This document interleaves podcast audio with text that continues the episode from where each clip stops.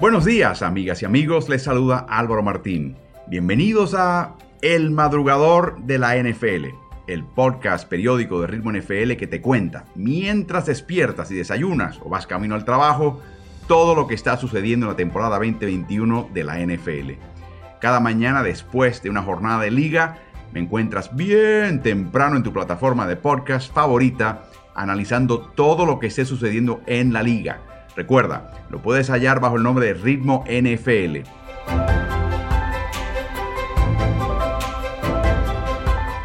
Vamos a arrancar el episodio de hoy. Bienvenidos.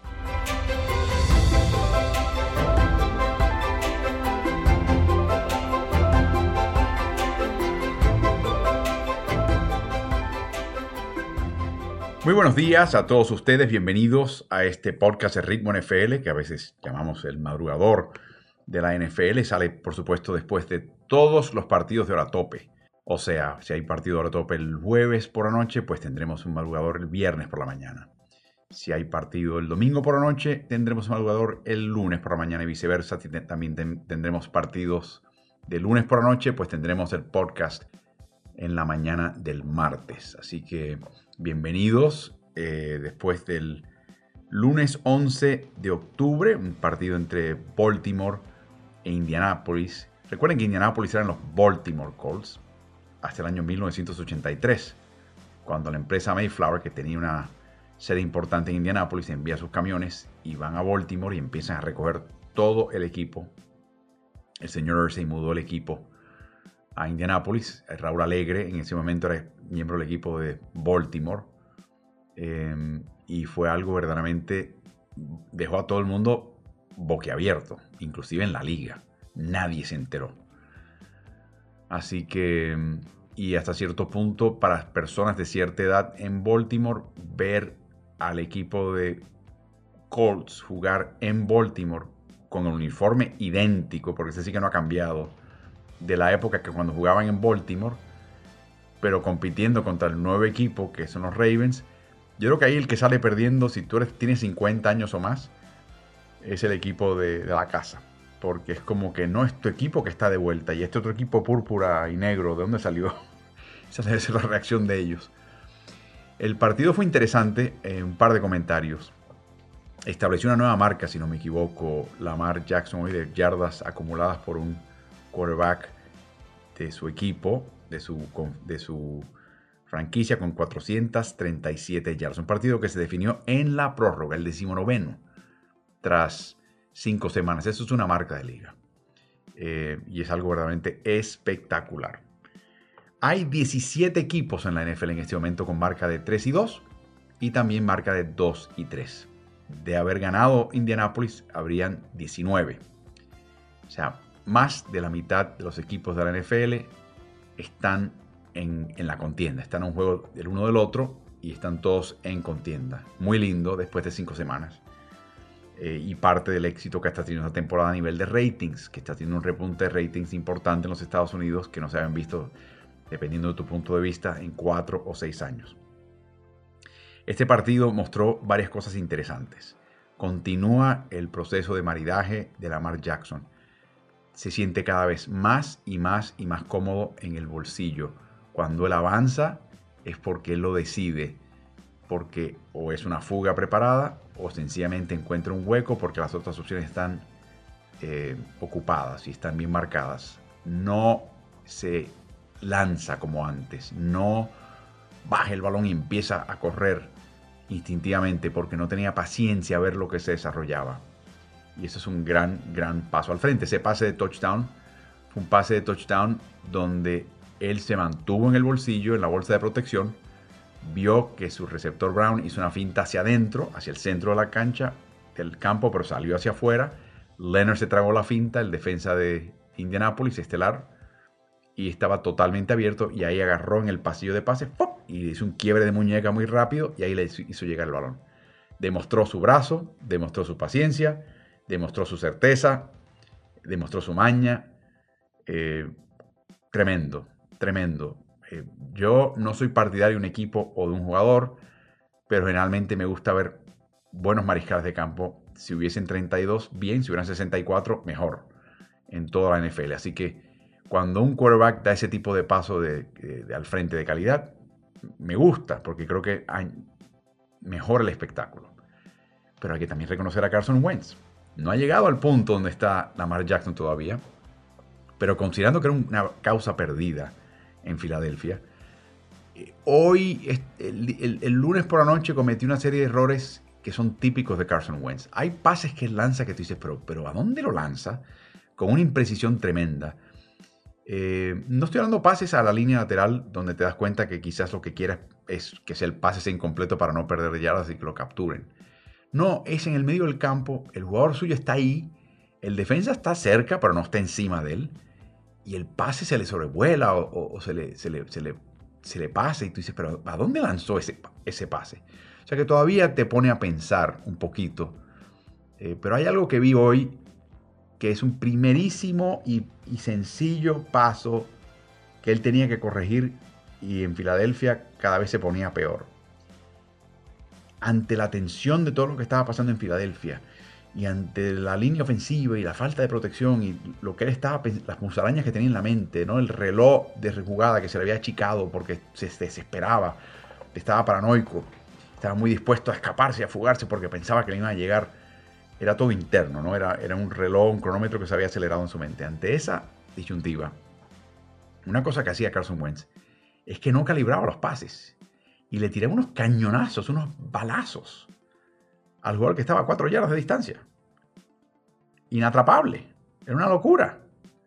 Bueno, hoy te das cuenta que en esos pases de 5, 10, 15 yardas de la línea de golpeo, Wentz literalmente lo ves, está tomando, la mecánica es rápida, pero cuando va a soltar el balón es como que te lo voy a mandar bien bonito ahí, ¡pap! Y, tiene mucho mayor toque. Ese es un primer error de una multitud de errores que él tiene que ir limando y sacando de su, de su arsenal, porque la verdad es que se, se malacostumbró, se malcrió en Filadelfia. Y Frank Reich es un gran domador de quarterbacks lo fue para él, para Carson Wentz en Filadelfia, y ahora está haciendo lo propio en, Indianapolis. Va a tomar tiempo, pero em, ese fue un primer indicio que me pareció. Si ustedes se fijan en ese video y lo ven por Game Pass de nuevo, fíjense en esos pases de 5 o 10 yardas, no al costado, sino más bien profundos, hacia pasada la línea de golpeo. Y verás que cuando tiene la bolsa limpia y no tiene que preocuparse de presión, se toma un una fracción de segundo más para asegurarse que ese pase se envíe con la potencia necesaria, ni más ni menos. Paso al frente para Carson Wentz. Eh, no ayudó para nada que Rodrigo Blankenship y su problema de cadera desembocase en una patada bloqueada y otra que fue a la izquierda de los postes. Y eso le costó el partido en Indianápolis. Una lástima.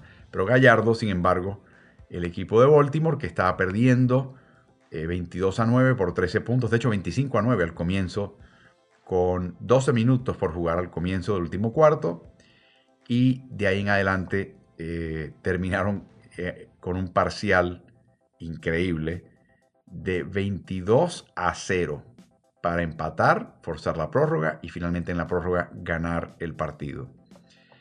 Otra pequeña, pequeña observación que hay que destacar, 26 acarreos, 123 yardas para Indianapolis. 4.7 yardas por acarreo, excelente. Marlon Mack es un gran corredor, pero Jonathan Taylor es aún mejor.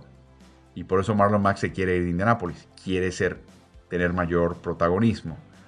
Em, de la manera que, que está pasando esta temporada, quizás por la, reducción de pretemporada y el añadir un décimo séptimo partido, la cantidad de jugadores lesionados.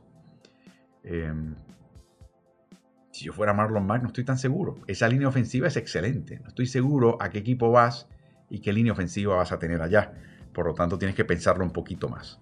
La noticia del día de hoy, justo antes del, del cierre de la primera mitad, fue la renuncia, y así nos enteramos después, de John Gruden como entrenador en jefe de Las Vegas Raiders. Recuerden, él fue contratado por un total de 10 años y 100 millones de dólares. El contrato de mayor cantidad de dinero global que se había emitido para un entrenador en jefe en la historia.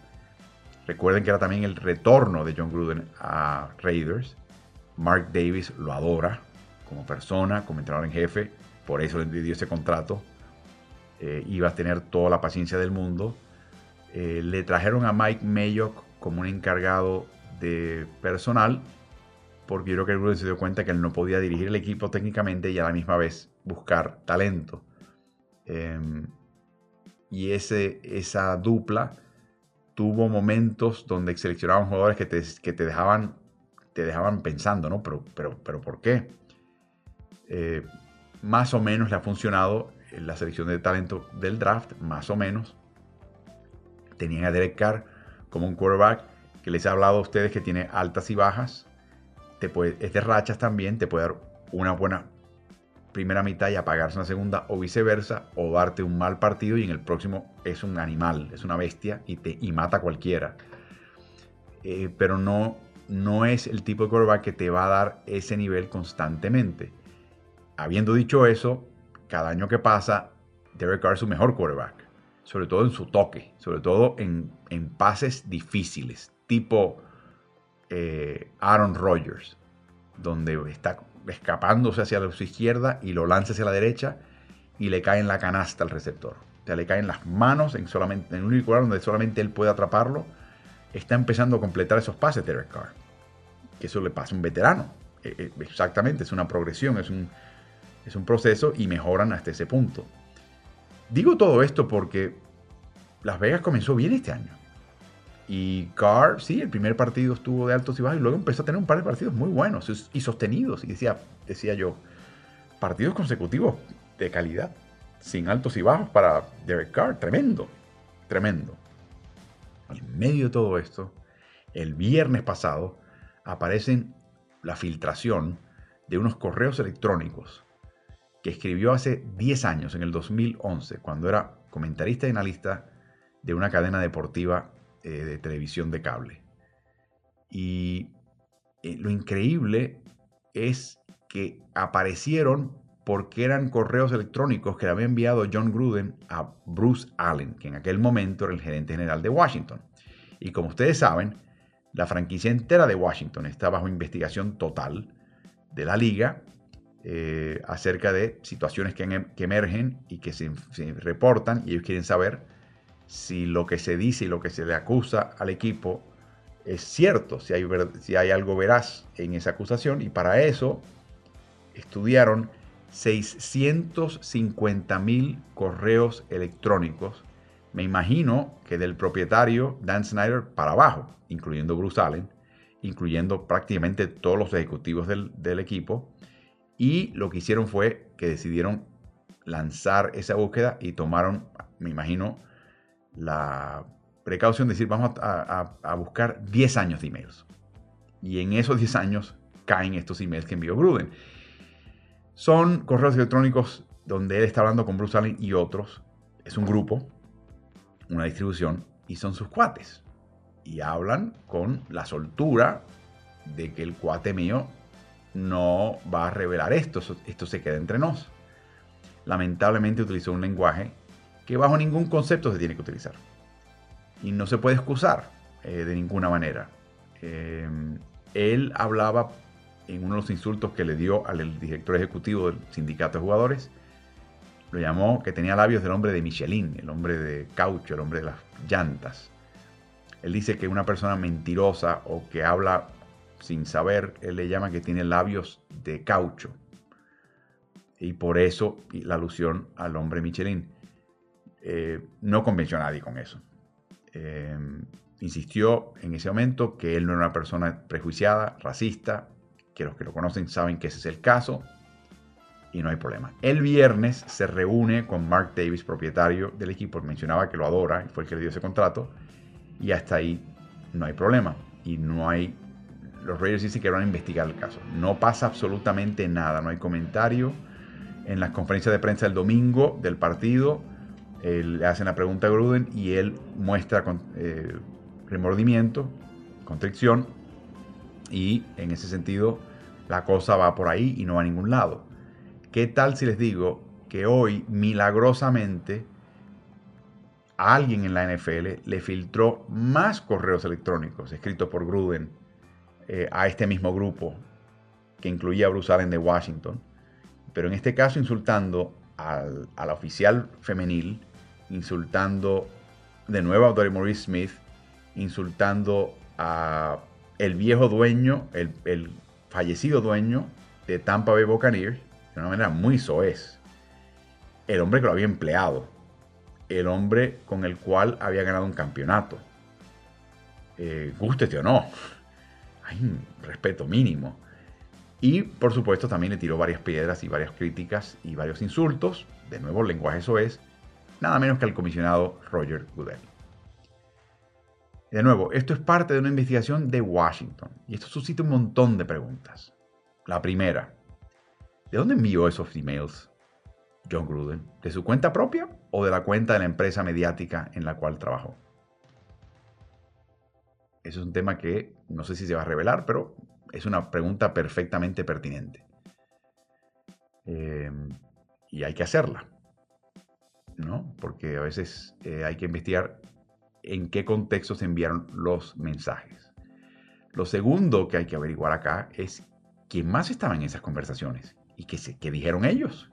Se distanciaron de ese lenguaje, pidieron que terminase ese tipo de comentario o sencillamente se rieron, se mofaron, le corrieron un poquito la máquina a Gruden y aquello siguió sin freno ni, vergüenza.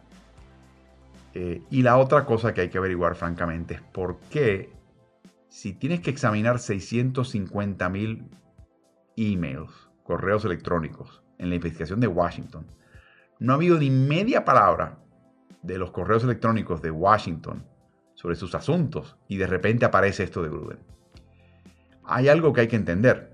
Si la NFL se topa, los que investigan esto se topan con esto que dijo Gruden y no han concluido su investigación de Washington, no van a decir nada de lo que han averiguado o no han averiguado con Washington y creo que tienen la obligación de revelar lo de Gruden, porque si no lo hacen prácticamente en el momento en que se topan con él, entonces se piensa que la liga es cómplice y está tratando de encubrir y proteger a John Gruden.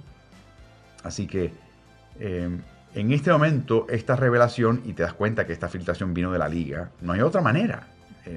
no, hay, no, hay, no, no se entiende de qué otra manera le puede haber llegado estos correos electrónicos a la prensa, particularmente al New York Times, aquí en Nueva York. Así que lo que sí va a crear ahora es esa presión de averiguar, como les digo, de dónde salieron esos emails, fue la cuenta privada o la cuenta de, la empresa mediática en la cual trabajó él. Número dos, ¿quién más estaba en esa conversación particular con Gruden? ¿Qué dijeron esas personas? Algunos de ellos están todavía en la NFL. Eh, ¿Tienen algún lazo con la liga? Y por último, mucha presión ahora para la NFL de, bueno, ok, si sacaron estos correos electrónicos, saquen el resto publiquen el resto, ¿no? Eh, habrá que redactar algún tipo de, comentario, dato que aparezca, pero le van a poner mucha presión a la NFL a sacar todo, todo esto de Washington para dilucidarlo. Así que va a ser bien interesante lo que va a pasar en ese sentido. Las Vegas tenía a Gus Bradley como coordinador defensivo. Tenía también Las Vegas a Greg Olson como su coordinador ofensivo. Y tenían a Rich Bisaccia, que ha sido un soldado leal de Gruden desde la época de Tampa Bay. Bisaccia, quiero que sepan, fue unos jugadores, entrenadores que pulió a Martín Gramática y con él ganaron el campeonato en el Super Bowl. Bajo Gruden ambos. En el caso de, de Las Vegas, lo que han hecho es lo que han hecho de repente algunos equipos de vez en cuando, ¿no? Que es cuando no está el cabecilla, el entrenador en jefe, para no perder el aporte del coordinador ofensivo que tiene que estar ahí encima de su cuadro, y del coordinador defensivo que tiene que estar encima de su cuadro, elevan al entrenador de equipos especiales al puesto de entrenador en jefe con la ayuda de otros entrenadores eh, que le van a estar eh, recordando el tema de tiempos pedidos, revisiones, eh, si rifársela en cuarta oportunidad o no. así que Bisacha, que es una persona muy respetada, muy querida, un hombre muy recto, muy derecho, eh, es el que va a ser, se va a hacer cargo de este equipo de forma interina y a ver qué pasa. Ahora, vamos a ver qué pasa con Las Vegas esta temporada. Pero de ahora en adelante va a haber un nuevo entrenador en jefe. Bisache no se va a quedar en ese puesto. Van a perder talento. El nuevo es posible que Mike Mayo, que el gerente general, se vaya. O sencillamente la nueva persona que se haga cargo como entrenador en jefe diga, yo quiero mi persona de confianza ahí. Van a haber cambios. Derek Carr podría no quedarse. Y eso que él ha dicho públicamente, que él está más que dispuesto a aceptar un descuento salarial con tal de quedarse con el equipo porque él es Raider. Una cosa muy linda. Estoy seguro que su representante y quizás algún miembro de la familia le dice, no, no, no, no, no, no digas eso, Derek. Pero deja que sus sentimientos hablen por él y él quiere ser Raider de por vida. Pero podría ese no ser el caso. Así que justo cuando este equipo está empezando a levantar cabeza en el régimen de Gruden, Gruden le llega estos eh, fantasmas del pasado y eh, lo echan. En realidad es una renuncia, eso es importante destacarlo. Renuncia y evita de esa manera entrar en pleitos legales con eh, Mark Davis. Si el equipo lo despide, por ejemplo, él podría alegar en corte, hey, a mí me deben los últimos 60 millones. Em, porque esto pasó antes de yo firmar el contrato con Las Vegas. Esto pasó, pasó hace 10 años. Pero creo que ambos, ambos bandos fueron razonables. Sabe Dios si llegaron a algún tipo de acuerdo, que quizás te doy un dinerito para que te vayas de despedida si renuncias. Así que de eso nunca nos enteraremos, pero eh, lo triste de todo esto obviamente es que John Gruden no lo veo como entrenador en jefe, coordinador ofensivo. Quizás en un futuro lejano, pero lo dudo porque ya para esa época están buscando gente más joven. No lo veo tampoco en un medio principal, sobre todo un medio que tenga partidos de la liga. Em, es posible que un medio un poquito más rebelde, más vulgar, lo contrate, porque él tiene mucho que ofrecer en ese sentido. Así que es, un, es una catástrofe para él. Es, y es el fin de su carrera, probablemente. Lastimosamente hay que decirlo. Eh, muchas personas dirán, bueno, ¿por qué esta cultura de cancelación? ¿Por qué la gente está tan contenta de que esto haya pasado? Eh, sí, algunas personas, lo he visto en las redes sociales, se vanaglorian. ¡Eh, qué bien! Por fin lo echaron. Va. Em, yo creo que se hizo lo correcto y que él tenía que irse. Eh, él ha mostrado hasta ahora contrición, o sea, remordimiento, que es lo que tiene que hacer. No en aras de conseguir o retornar a un puesto, sino sencillamente sincerarse. Eso fue una estupidez. Esto hiere. Esto no es lo correcto y acepto la responsabilidad. Eh, pero es triste ver ese caso, el caso de él, porque no creo que eh, no, no, creo que lo veremos más en la NFL, en un lugar público. Es posible que lo contrate un equipo con un perito ofensivo, un asesor, que no aparezca el día de partidos, que no, no aparezca públicamente, que haga unos estudios, que evalúe eh, quarterbacks. Eh, buscará la manera de reinventarse, pero no creo que sea con un equipo de la NFL, no creo que sea con un medio principal de la NFL. Un par de apuntes de esta semana que acaba de pasar. En Washington, en Miami en Kansas City sufrieron derrotas que duelen más de la cuenta. Eh, Sabian Howard, por ejemplo, en Miami, era quien le tocaba marcar a Antonio Brown en un partido en que Tampa Bay no tenía a eh, Rob Gronkowski. Y se convirtió Antonio Brown en Rob Gronkowski.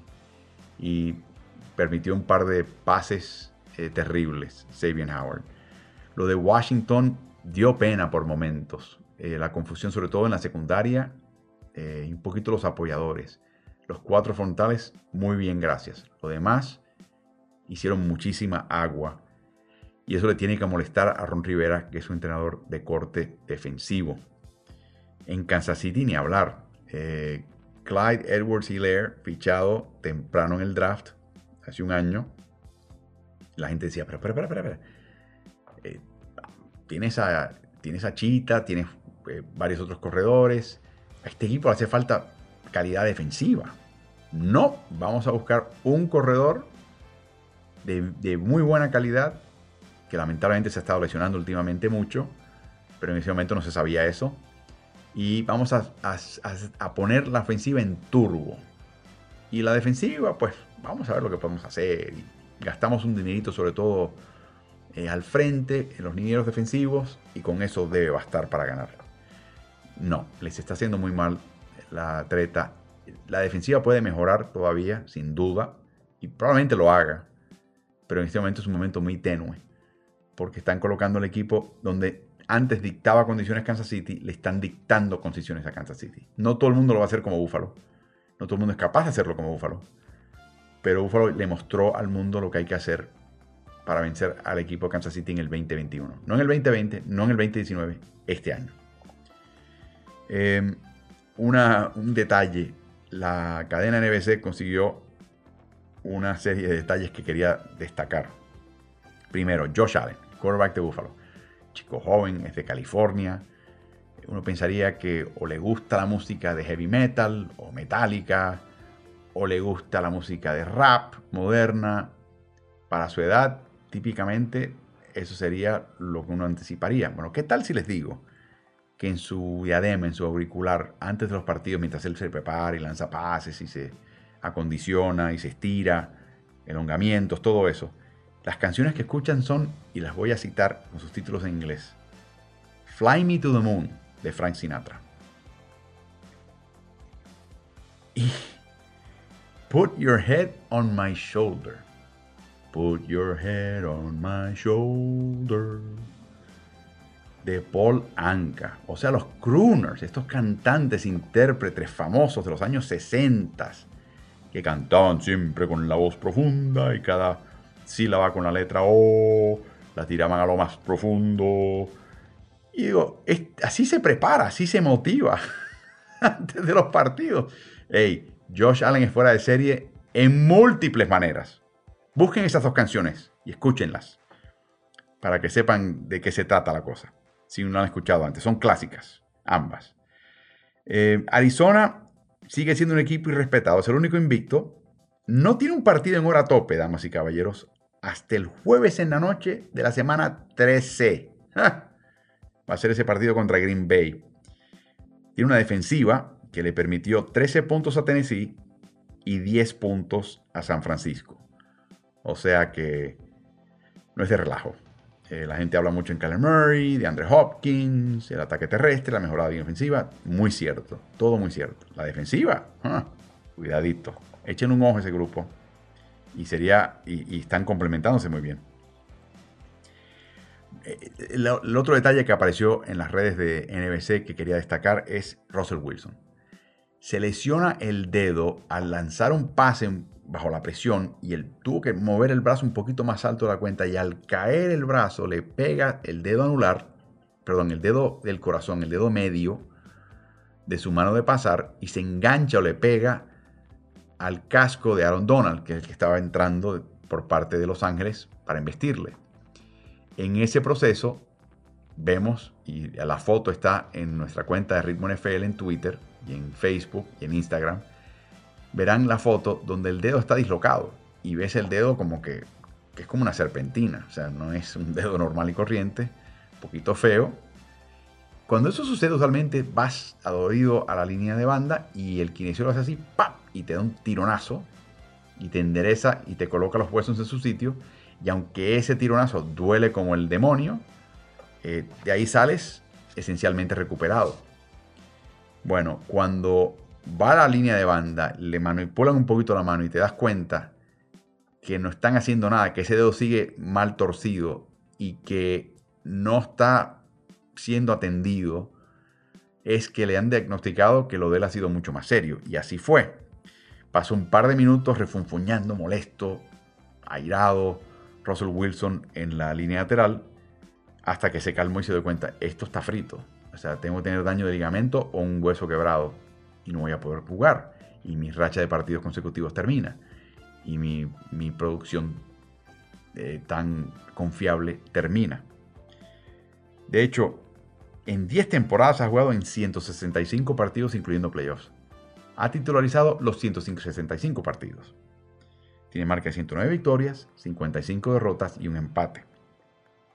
Ha jugado 10.772 jugadas ofensivas se ha perdido 18.3 jugadas por temporada. O sea, un total a través de 10 años de 183 jugadas.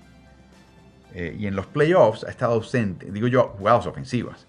En los playoffs, en cuanto a jugadas ofensivas, Russell Wilson se ha ausentado de 3 jugadas. Así que te dan cuenta de que aparte de su gran dote, de talento que tiene, es, eh, está disponible, no se lesiona. Y es una enorme virtud. Y eso le permite a él maximizar su situación, maximizar sus estadísticas, ir a Pro Bowls, ir a, equipos de All Pro, llegar a lo profundo de las postemporadas y además, además de todo eso, empezar a acumular marcas de liga, que en su caso, con la edad que él tiene, él quiere jugar 10 años más, con 17 partidos podría empezar a tentar de quebrar o acercarse a marcas eh, más adelante al cabo de esos 10 años. ¿Qué hizo después de refunfuñar por dos minutos y calmarse? Tan pronto termina el partido, llama al doctor Steven Shin, es un cirujano ortopeda, que le explica, mira, lo que me indican y lo que veo es que tienes esta situación. Tiene que haber sido una rotura de hueso o más probablemente un desgarre de ligamento. Y sin ese ligamento no puedes, no puedes pasar, ese dedo está inútil. Así que dijo Russell Wilson, le preguntó al equipo, ¿cuándo yo puedo tener un... Y le preguntó al doctor Shin, ¿cuándo yo puedo efectuar una imagen de resonancia magnética que a usted le satisfaga?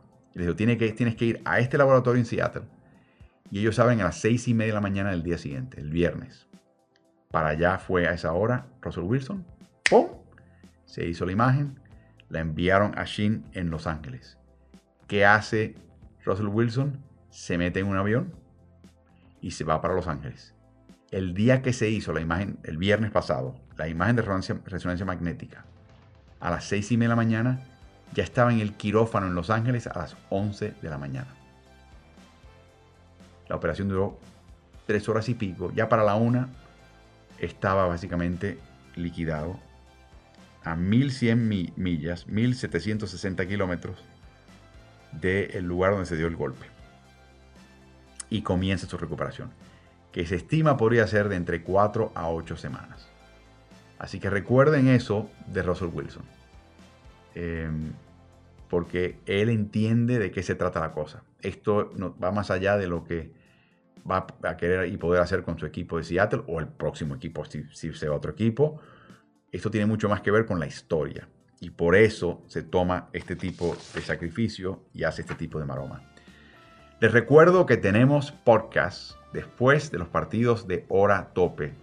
Sea, el jueves por la noche hay partido, el viernes hay podcast. Domingo por la noche hay partido, el lunes por la mañana hay podcast. Lunes por la noche hay partido, el martes por la mañana, como el día de hoy, tenemos eh, podcast. Eh, búsquenlo bajo el nombre de Ritmo NFL y corran la voz. Díganlo a sus amigos. Este, este podcast está lleno de información, de anécdotas. Espero que lo estén disfrutando esta mañana, sea en su casa desayunando, van a trabajar en casa, si van a la escuela, si van a la universidad, si van al despacho, eh, donde, y cómo sea que lo vean y lo escuchen, de hecho, en este caso. Así que agradezco mucho esa sintonía Em, y les recuerdo que también en esos partidos de hora tope, jueves, domingo, lunes, aprovechamos y tenemos una sesión de medio tiempo con Álvaro.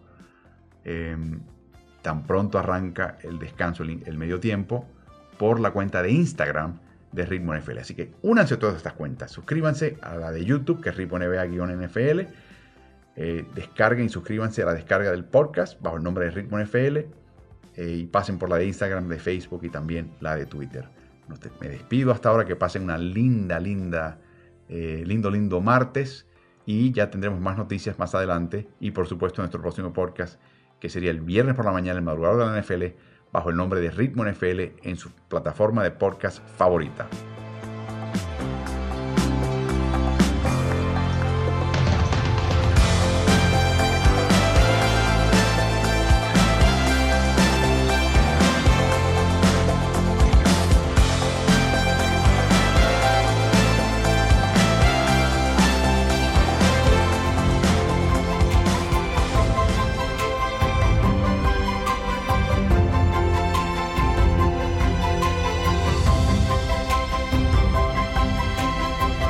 Muy agradecido por acompañarme en el madrugador de la NFL, el podcast de Ritmo NFL de hoy.